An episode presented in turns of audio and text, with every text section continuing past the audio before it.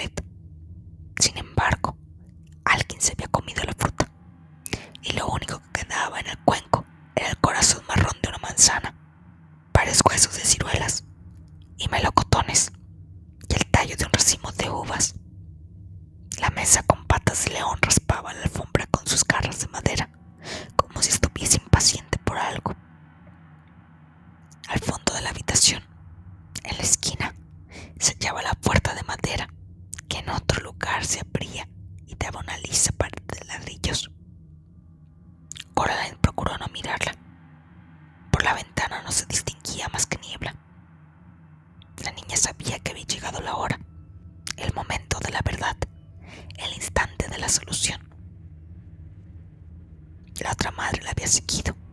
Estaba en medio del salón, entre Coraline y la repisa de la chimenea, y miraba a la niña con sus ojos de botones negros. Coraline pensó que tenía gracia que la otra madre no se pareciese en absoluto a su verdadera madre. Y se preguntó cómo la habría engañado para que viese el parecido. La otra madre era enorme, su cabeza casi rozaba el techo, y muy pálida, del color del vientre de una araña. Los cabellos se le retorcían y enroscaban alrededor de la cabeza, y tenía dientes afilados como cuchillos.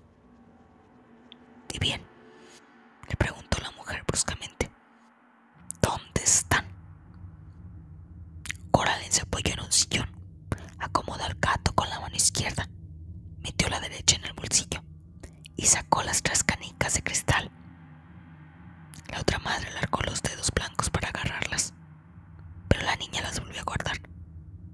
Resultaba evidente que lo que había imaginado era cierto. La otra madre no tenía intención de dejarla marchar, ni de cumplir su palabra. Todo había sido una diversión, nada más. Espera, le pidió Coraline. Aún no hemos terminado, ¿verdad? La mujer la fulminó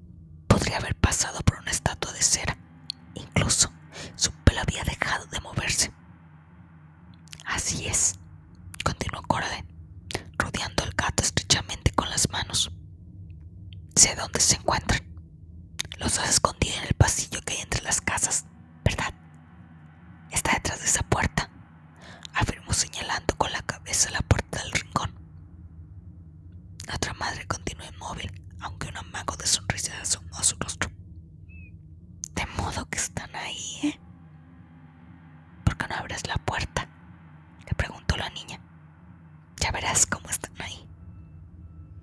Coraline sabía que era su única posibilidad de regresar a casa.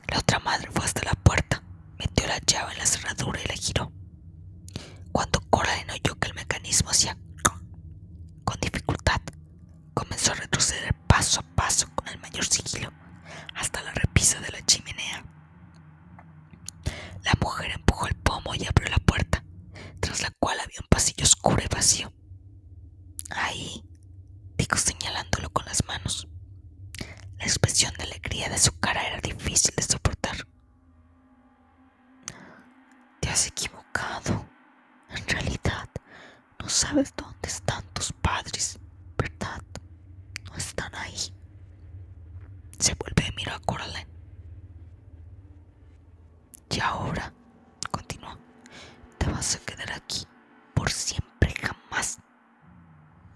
No, repuso la niña, no me voy a quedar. Y con todas sus fuerzas lanzó al gato sobre la otra madre. El animal aulló y aterrizó en la cabeza de la mujer, agitando las garras y rechinando los dientes, feroz y enfadado.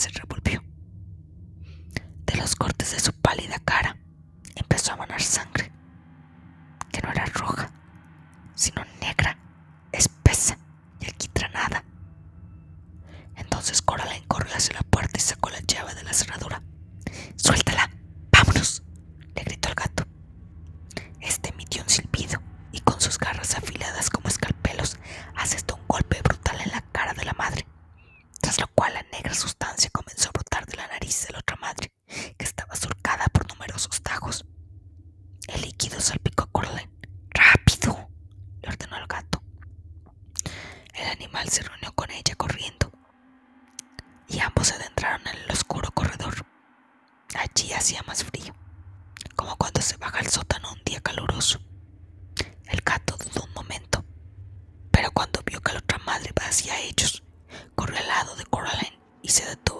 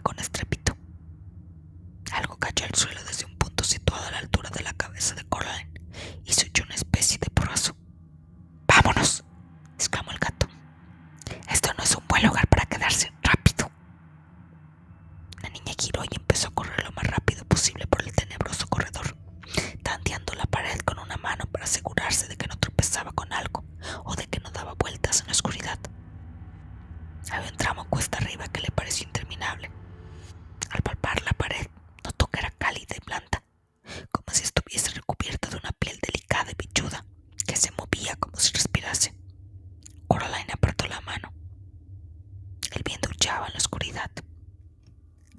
Le horrorizaba chocar contra algo, así que se apoyó de nuevo en la pared que se había vuelto caliente y húmeda. A la niña le dio la impresión de que había metido la mano en la boca de alguien y la retiró con un gemido. Los ojos se le habían acostumbrado ya a la oscuridad, de modo que entrevió como si fuesen manchas brillantes a dos adultos y a tres niños. También oía al gato que se movía en las tinieblas sin hacer ruido. Había algo más que de pronto se escurrió entre los pies de Coraline y estuvo a punto de tirarla. La niña se sujetó antes de caer, aprovechando su propio impulso para seguir avanzando. Sabía que si se caía, no podría levantarse. Fuese lo que fuese, lo que había en aquel pasillo era mucho más viejo que la otra madre. Era profundo y lento, y sabía que ella estaba allí entonces apareció la luz del día y Coraline corrió hacia ella casi sin resuello. Ya hemos llegado, se dijo para darse ánimos. Para entonces descubrió que los fantasmas se habían ido y que estaba sola. No tenía tiempo para pensar en qué podía haberle sucedido. Tomó aliento, cruzó la puerta tambaleándose y la cerró de golpe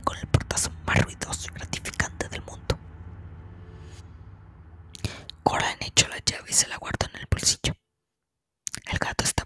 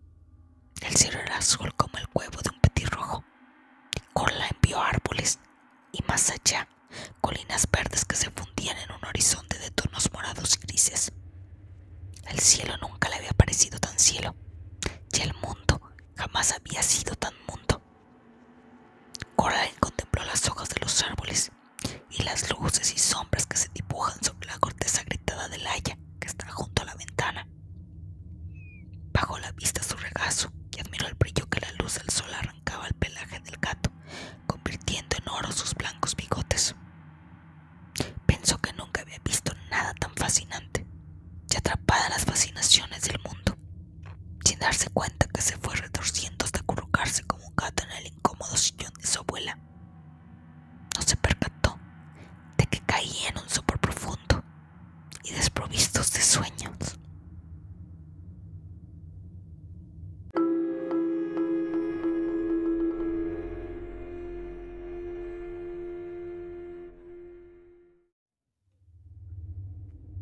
Capítulo 12 La madre de Coraline la sacudió con suavidad para despertarla. Coraline, digo, cielo, vaya sitio que has escogido para dormir. Esta habitación está de adorno nada más. Te hemos buscado por toda la casa. La niña se estiró y parpadeó. Lo siento, se disculpó. Me he quedado dormida. Ya lo veo, repuso su madre. ¿Y de dónde diablos ha salido el gato? Cuando he llegado estaba esperando delante de la puerta principal y cuando la he abierto ha salido corriendo como un rayo. Seguramente tenían cosas que hacer, replicó Coraline.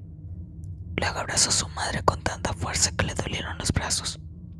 Su madre le devolvió el abrazo y le dijo, la comida estará dentro de 15 minutos. No te olvides de lavarte las manos. Fíjate en los pantalones del pijama. ¿Qué te pasa en la rodilla? Tropezado, respondió Coraline, que después entró en el cuarto de baño y entonces se lavó las manos, se limpió la sangre de la rodilla y aplicó pomada sobre los cortes y arañazos. Luego fue a su dormitorio, su dormitorio real, el verdadero. Metió la mano en el bolsillo de la bata y sacó tres canicas, una piedra con un agujero en medio, una llave negra y una bola de cristal vacía. La agitó y contempló el remolino de nieve reluciente que flotaba en el agua y llenaba aquel mundo desierto.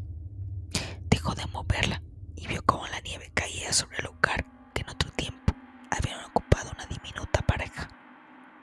A continuación, Coraline encontró un pedazo de cuerda en la caja de los juguetes. Insertó en él la llave negra, hizo un nudo y se colgó el cordón al cuello. Ya está. Se vistió y escondió la llave debajo de la camiseta. La sintió fría sobre la piel. Después se guardó la piedra en un bolsillo. Luego Coraline se dirigió al vestíbulo y entró en el despacho de su padre. Estaba de espaldas, pero la niña sabía, solo con mirarlo, que cuando se girase, vería los amables ojos grises de su padre. Se acercó a él con mucha cautela y le dio un beso en la parte posterior de la cabeza que comenzaba a quedarse calva. Hola, Coraline. La saludó el hombre. Luego miró a su alrededor y le sonrió. ¿Y esto qué viene? A nada, contestó Coraline. A veces te echo de menos. Eso es todo. Qué bien, comentó él. Suspendió el trabajo que estaba haciendo en el ordenador, se levantó y sin previo aviso tomó a Coraline en brazos, cosa que había dejado de hacer tiempo atrás, cuando le había explicado a su hija que era demasiado mayor para que la llevase en brazos. Entonces la condujo a la cocina. Esa noche tenían pizza para cenar, aunque la había hecho su padre. Por eso la base estaba gruesa, pastosa y cruda por unas partes y demasiado fina y requemada por otras. Le había puesto rodajas de pimiento verde, almontequillas y para colmo, trocitos de piña. Coraline se comió su ración entera. Bueno, se lo comió todo excepto los trozos de piña. Cuando acabaron ya era hora de acostarse. Coraline se dejó la llave colgada del cuello, puso las canicas grises debajo de la almohada y soñó. Se encontraba en un prado verde, sentada bajo un viejo roble, disfrutando de una merienda campestre. El sol brillaba en lo más alto del cielo. En el horizonte se veían nubes blancas y plumosas, pero sobre su cabeza el firmamento era profundamente azul y tranquilo. Sobre la hierba se hallaba extendido un mantel blanco con cuencos en los que había montañas de comida, ensaladas y bocadillos, fruta y nueces, jarras de limonada, de agua y de chocolate con leche bien espeso. Coraline estaba sentada a un lado del mantel y los otros los ocupaban tres niños que iban vestidos con ropas muy raras. El más pequeño, sentado a la izquierda de Coraline, era un niño que llevaba bombachos de terciopelo rojo y una camisa blanca con volantes. Tenía la cara sucia y estaba llenando su plato hasta topes con patatas nuevas cocidas y lo que parecía una trucha asada. Esta merienda es de lo más agradable, señora, le dijo. Sí, afirmó Coraline. Estoy de acuerdo. Me pregunto quién la habrá organizado. Vaya, sospecho que había sido usted, señorita. Intervino una niña alta que estaba sentada frente a Coraline. Llevaba un vestido marrón de formas poco definidas y una boina del mismo color que se ataba bajo la barbilla. Y estamos tan agradecidos por esto y por todo lo demás que no lo podemos expresar con palabras. Comían pan con mermelada. Con un enorme cuchillo cortaba hábilmente rebanadas de pan de una gran hogaza dorada y luego las untaba de mermelada morada con una cuchara de madera. Tenía mermelada alrededor de la boca. Sí, esta es la mejor comida que pruebo desde hace siglos, afirmó la niña que estaba a la derecha de Coraline. Era muy pálida. Su ropa parecía hecha de telarañas especie de diadema de plata reluciente sobre los rubios cabellos. Coraline habría jurado que de la espalda de la niña salían dos alas, como las alas de una mariposa de plata cubierta de polvo, no como la de los pájaros. Tenía el plato lleno de hermosas flores. Sonrió a Coraline como si hubiese pasado mucho tiempo desde la última vez que habían sonreído y casi se hubiesen olvidado de hacerlo. A Coraline le cayó muy bien. Después la merienda se acabó y se dedicaron a jugar en el prado. Corrían, chillaban y se lanzaban unos a otros una pelota resplandeciente. Coraline comprendió entonces que se trataba de un sueño, porque nadie se cansaba ni se quedaba sin aliento, y ella ni siquiera sudaba. Todos se reían y participaban en un juego que era una mezcla de saltos, pilla-pilla y balón prisionero. Mientras los tres corrían por el campo, la niña pálida revoloteaba sobre sus cabezas, lanzándose en picado para agarrar el balón y subiendo de nuevo antes de tirarse al otro niño. Y luego, sin que nadie dijese nada, se acabó el juego y los cuatro volvieron al mantel. Alguien había retirado los platos de la comida y los esperaba cuatro cuencos, tres con helado y un atiborrado de madres selvas. Comieron con apetito. Gracias por venir a mi fiesta, dijo Coraline. Si es que es mi fiesta. El placer ha sido nuestro, Coraline Jones. Repuso la niña con alas, mordisqueando otra madre selva. Si pudiéramos hacer algo por usted para agradecérselo y recompensárselo. Desde luego, apuntó el niño con los bombachos de terciopelo rojo y la cara sucia. Extendió las manos y tomó una de las de Coraline entre las suyas, que en aquel momento resultaban cálidas. Lo que ha hecho por nosotros es muy bonito, señorita, dijo la chica alta con los labios manchados de helado de chocolate. Me alegro que haya todo terminado, repuso Coraline. Fue producto de su imaginación, o una sombra nubló los rostros de los niños. La niña con alas, cuya diadema resplandecía como una estrella, puso los dedos un instante sobre el dorso de la mano de Coraline. Todo ha terminado para nosotros, afirmó. Esta es una escala. Desde aquí partiremos hacia tierras desconocidas y ningún ser vivo sabe qué ocurrirá después. Se cayó. Hay un Coraline. Puedo sentirlo, como un nubarrón. El niño de la izquierda intentó sonreír animadamente, pero su labio inferior comenzó a temblar, de modo que se lo mordió y no dijo nada. La niña de la boina marrón se movió incómoda y respondió. Sí, señorita. Pero os he traído de vuelta, dijo Coraline. Recuperé a mis padres y cerré la puerta con llave. ¿Qué más tengo que hacer?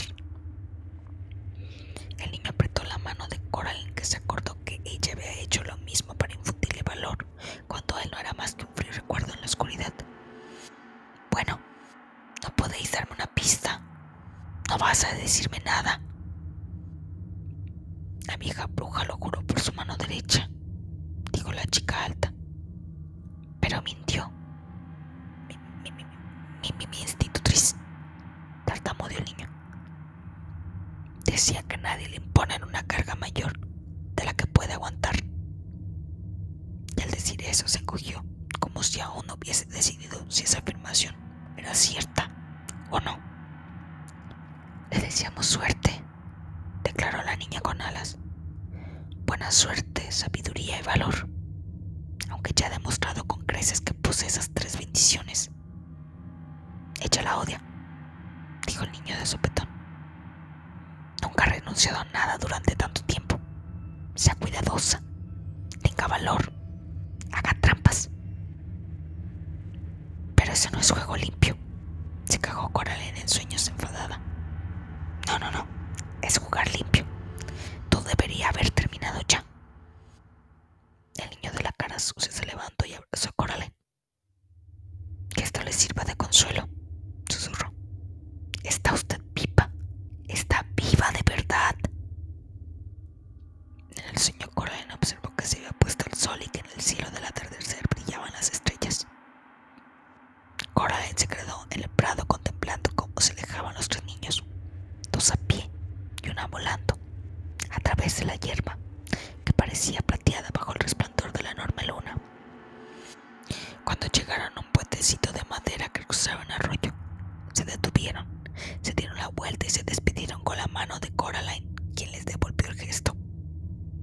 Y a continuación se hizo la oscuridad. Coraline se despertó muy temprano, convencida de que había oído moverse a algo que no podía identificar. Esperó oyó una especie de crujido al otro lado de la puerta de su habitación y se preguntó si sería una rata. La puerta vibró y la niña saltó de la cama. Vete, dijo Coraline con dureza. Vete o te arrepentirás. Hubo una pausa y luego lo que fue se descabulló hacia el vestíbulo. Sus pisadas, si realmente lo sonaban de forma extraña e irregular a Coraline se le ocurrió que podían tratarse de una rata con una pata de más. No se ha terminado. No, se dijo a sí misma. Después abrió la puerta. La luz gris que precede al amanecer le permitió ver todo el pasillo, que estaba completamente vacío. Fue a la puerta principal y dedicó una mirada fugaz al espejo que colgaba en el fondo del vestíbulo. Solo vio su propia cara pálida mirándose a sí misma con aire adormilado y serio. Unos ronquidos suaves y tranquilizadores surgían del dormitorio de sus padres, aunque la puerta estaba cerrada, como todas las que daban al pasillo. Lo que crujía tenía que estar allí, en alguna parte. Coraline abrió la puerta principal y observó el cielo gris. Se preguntó cuánto faltaba para que amaneciese y si el sueño había sido real aunque en el fondo sabía que sí. Entonces algo que había confundido con las sombras salió debajo del sofá del vestíbulo. Unas piernas largas y blancas dieron un salto demencial y confuso en dirección a la puerta de la calle. Coral, en boquiabierta de horror, se quitó de en medio cuando la cosa se escurrió ante ella, pegando chasquidos para salir de la casa. Corría como un cangrejo con demasiados pies que apresurados golpeaban y tecleaban el suelo. Sabía lo que era y sabía que llegaría a continuación. La había visto demasiadas veces en los últimos días. era la que agarraba, apretaba, reventaba e introducía los escarabajos negros en la boca de la otra madre. Tenía cinco patas, las uñas carmesís y la piel de color del hueso. Era la mano derecha de la otra madre. Quería la llave negra.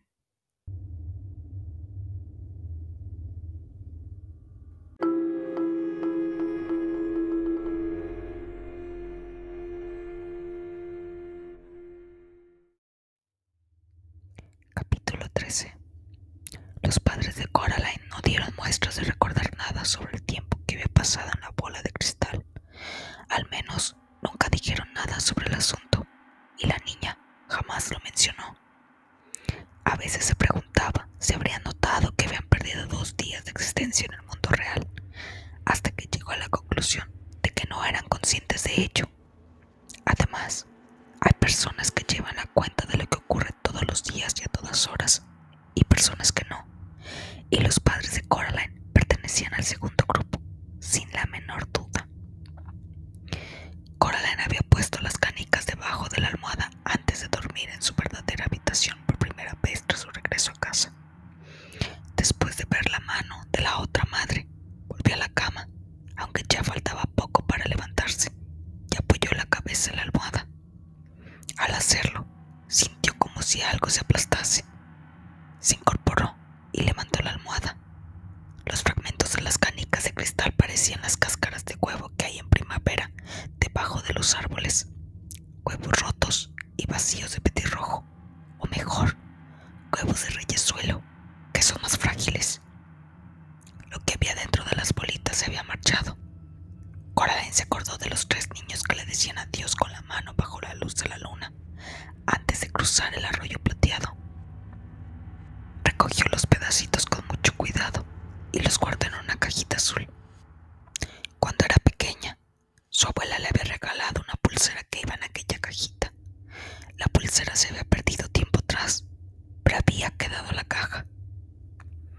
La señorita Spink y la señorita Forcible habían regresado de visitar a la sobrina de la señorita Spink y Coraline bajó a su casa a tomar el té. Era lunes. El miércoles la niña volvería al colegio para comenzar un nuevo curso.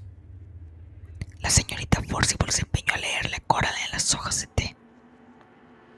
Bueno, parece que todo va a pedir de boca, cielo, dijo la señorita Forcible. ¿Cómo? se asombró Coraline. Que todo marcha sobre ruedas, le aclaró la señorita Forcible. Bueno, casi todo. No estoy muy segura de qué es esto, añadió señalando un montoncito de hojas de té pegadas a un lado de la taza. La señorita Spink chasqueó la lengua con fastidio y reclamó la taza. Por Dios, Miriam, trae aquí,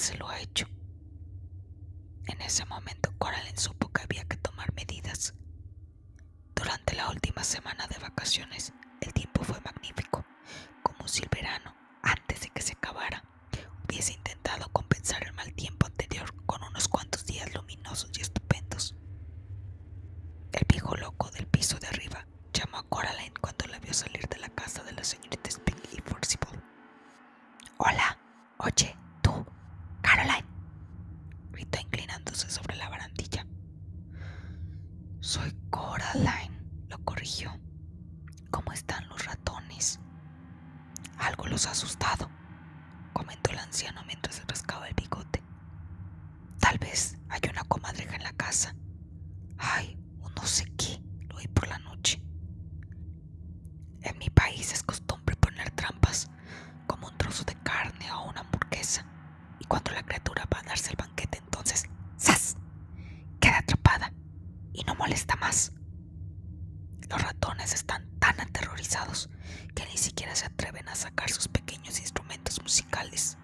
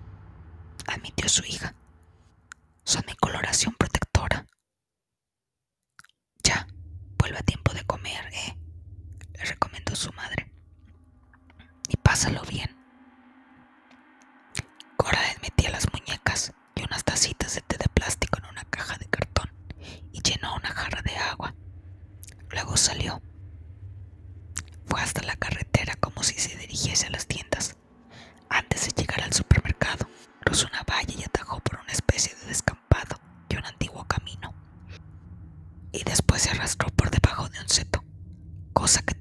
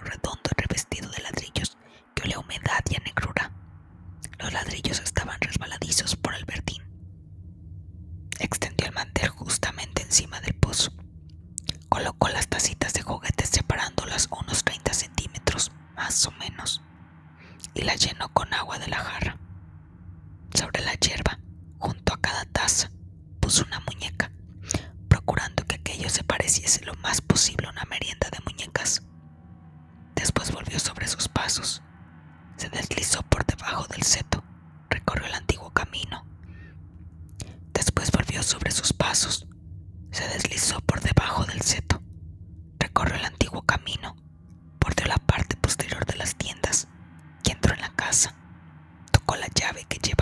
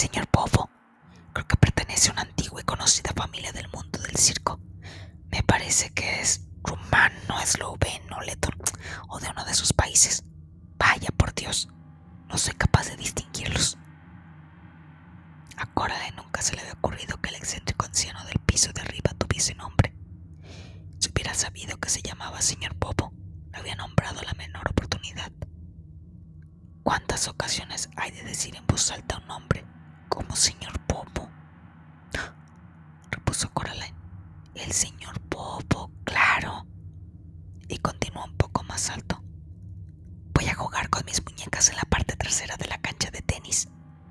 ¡Qué bien, cariño! comentó la señorita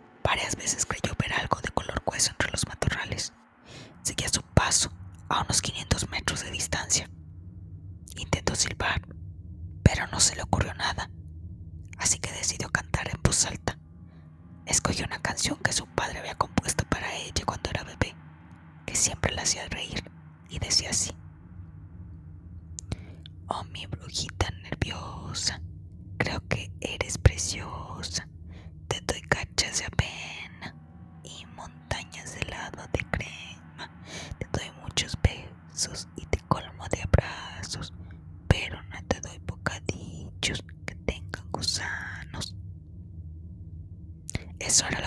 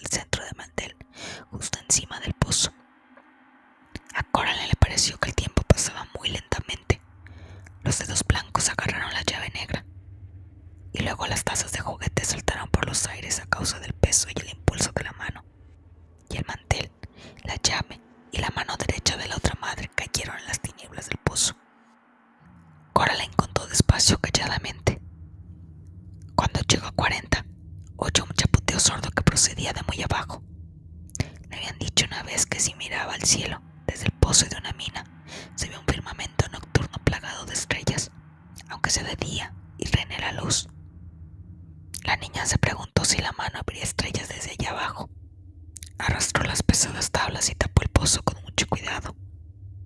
No quería que cayese nada dentro y tampoco que saliese nada.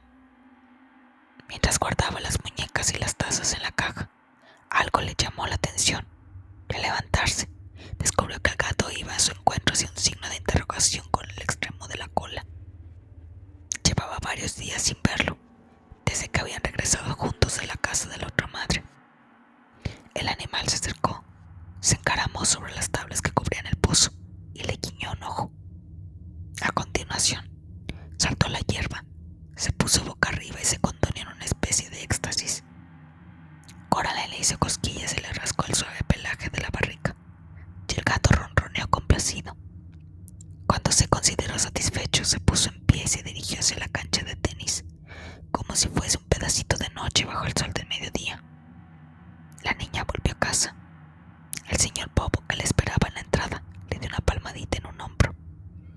Los ratones dicen que todo está bien, comentó.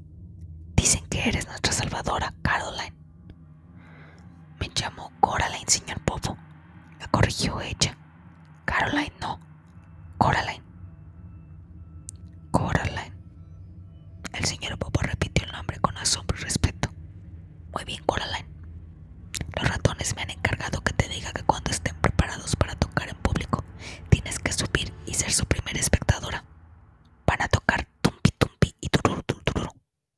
bailar y hacer un montón de trucos. Eso es lo que dicen. Me encantaría verlos cuando estén listos.